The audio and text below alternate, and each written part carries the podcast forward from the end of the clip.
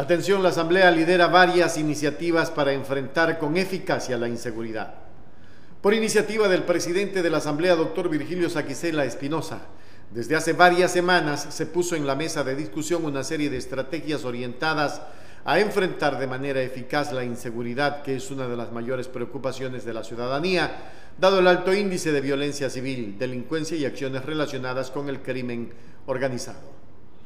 Oportunamente el titular de la función legislativa solicitó de manera pública al presidente de la República, Guillermo Lazo Mendoza, convoque a reunión urgente del Consejo de Seguridad Pública y del Estado para establecer las estrategias que permitan controlar la ola de inseguridad que afecta al país.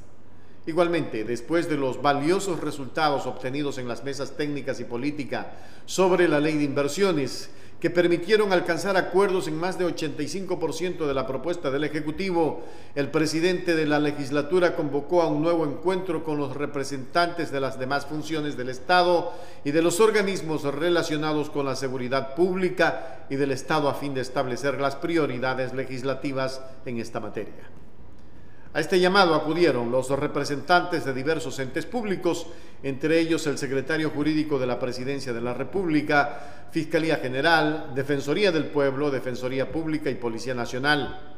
Sin embargo, no se contó con la participación de los 23 gobernadores provinciales que son parte del Ejecutivo Tampoco estuvieron los representantes del Ministerio de Gobierno y la Secretaría de Seguridad Pública, ni la directora del ECU 911, entidades que están directamente vinculadas con la temática de seguridad.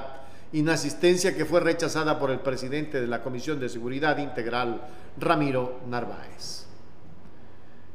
La mesa sigue abierta y los ejes temáticos giran en torno al proyecto de ley de seguridad integral y fortalecimiento de la fuerza pública, que ya fue tramitado en primer debate en el Pleno, cuyo trámite está a cargo de la Comisión de Soberanía, Integración y Seguridad Integral.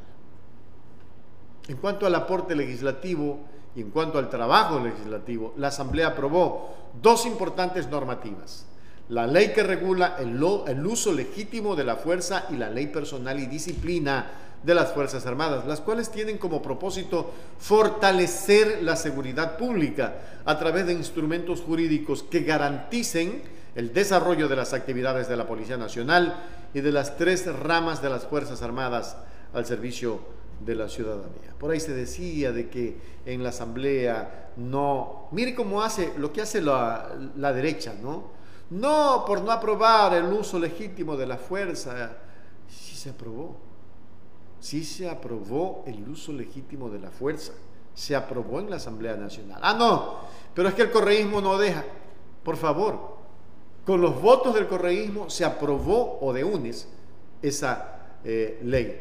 Qué pena, ¿no? O sea, así es la gente, es mentecata. Pero seguimos viviendo en inseguridad y no pasa nada. Toma tu voto por el sí con Moreno y Trujillo y toma el voto para tus zapatitos rojos.